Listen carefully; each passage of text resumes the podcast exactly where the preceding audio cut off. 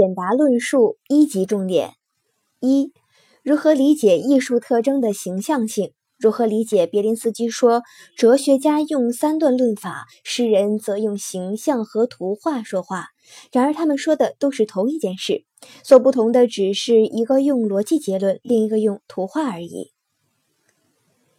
艺术的基本特征之一是形象性。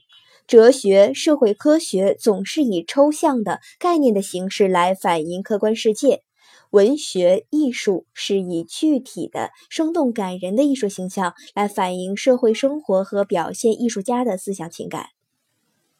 小一，艺术形象是客观与主观的统一。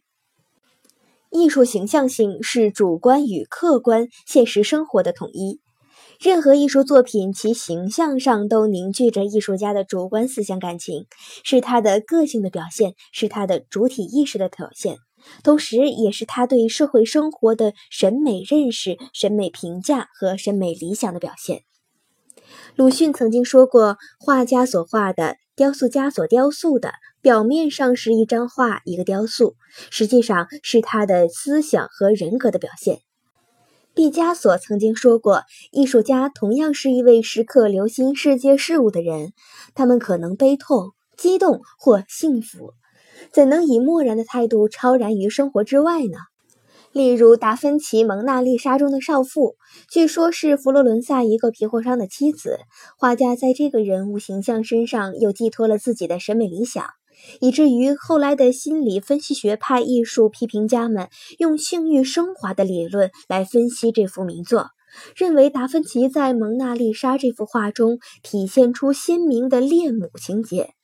事实上，画家是通过这幅作品表现出文艺复兴时期摆脱了中世纪的宗教束缚和封建统治、人文主义思想对人生和现实的赞美。小二，艺术形象是内容与形式的统一。任何艺术形象都离不开内容，也离不开形式，必然是二者的有机统一。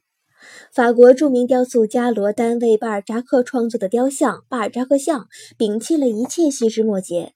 这位大文豪的手和脚都被掩盖在长袍之中，使观众的注意力集中到头部，尤其是那双炯炯有神、气宇不凡的双眼。那双眼睛突出了这位伟大的批判现实主义作家与众不同的气质。这座雕像的成功呢，就在于内容和形式的完美统一。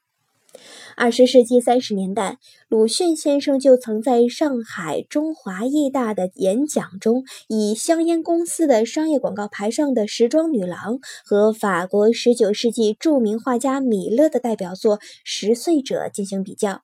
说明了艺术内涵的重要性。时装女郎虽然美，但仅仅只作为广告上的插画而已，并不具备深层的社会存在意义，当然也就不可能具备深层剖析的必要。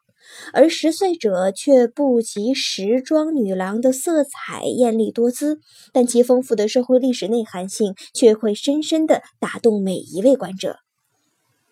小三，艺术形象是个性与共性的统一。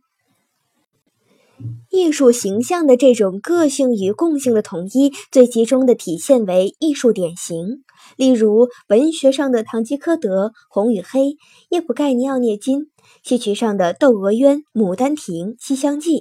戏剧上的《对教员之死》《玩偶之家》，美术上的伏尔加河上的《纤夫》《父亲》等作品中的典型人物，都是个性与共性的统一。